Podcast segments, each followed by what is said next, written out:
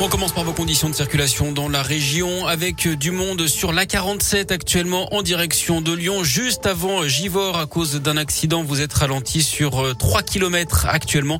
Du monde également toujours sur la 47 mais dans l'autre sens à hauteur de Lorette là aussi à cause d'un accident en direction de Saint-Etienne. Trafic ralenti cette fois sur 2 km. À la une ce lundi la reprise des débats aux assises de l'Isère. Troisième et dernière semaine du procès de Nordal le Landais à Grenoble. 4 ans jour pour jour après ces terribles aveux du meurtre de la petite Maëlys. Il avait notamment indiqué ce jour-là où il avait enterré la fillette disparue depuis le 27 août 2017 à Pont-de-Beauvoisin. Notez que vendredi, l'accusé a reconnu avoir enlevé l'enfant et l'avoir tué volontairement. Il encourt la réclusion criminelle à perpétuité. Le verdict est attendu vendredi.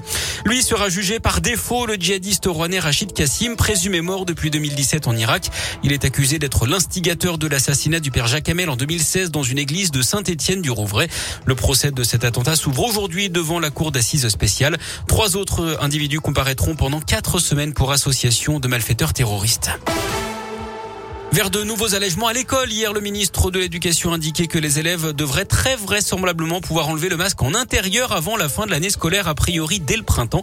Ils pourront déjà l'enlever dans la cour de récréation au retour de ces vacances d'hiver.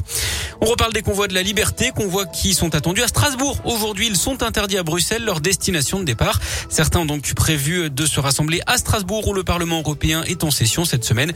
Une partie de la délégation pourrait d'ailleurs être reçue par des députés européens.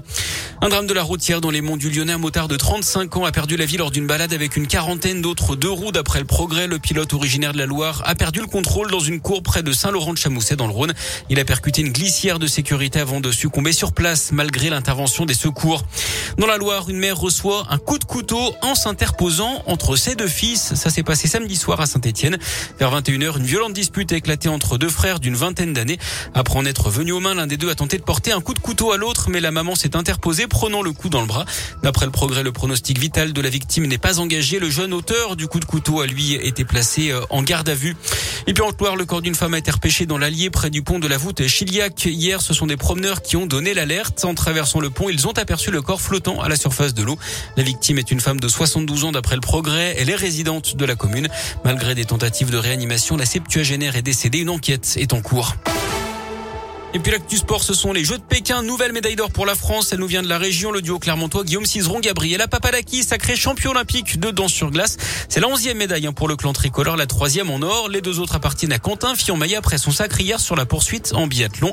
Il avait déjà décroché l'argent la veille sur le sprint et ce n'est peut-être pas fini puisqu'il reste le relais et la Mastart. Et puis en foot et en Ligue 1, retenez la victoire de l'Est Saint-Etienne hier sur la pelouse de Clermont. Score final de buts 1. Ah bah parfait, merci.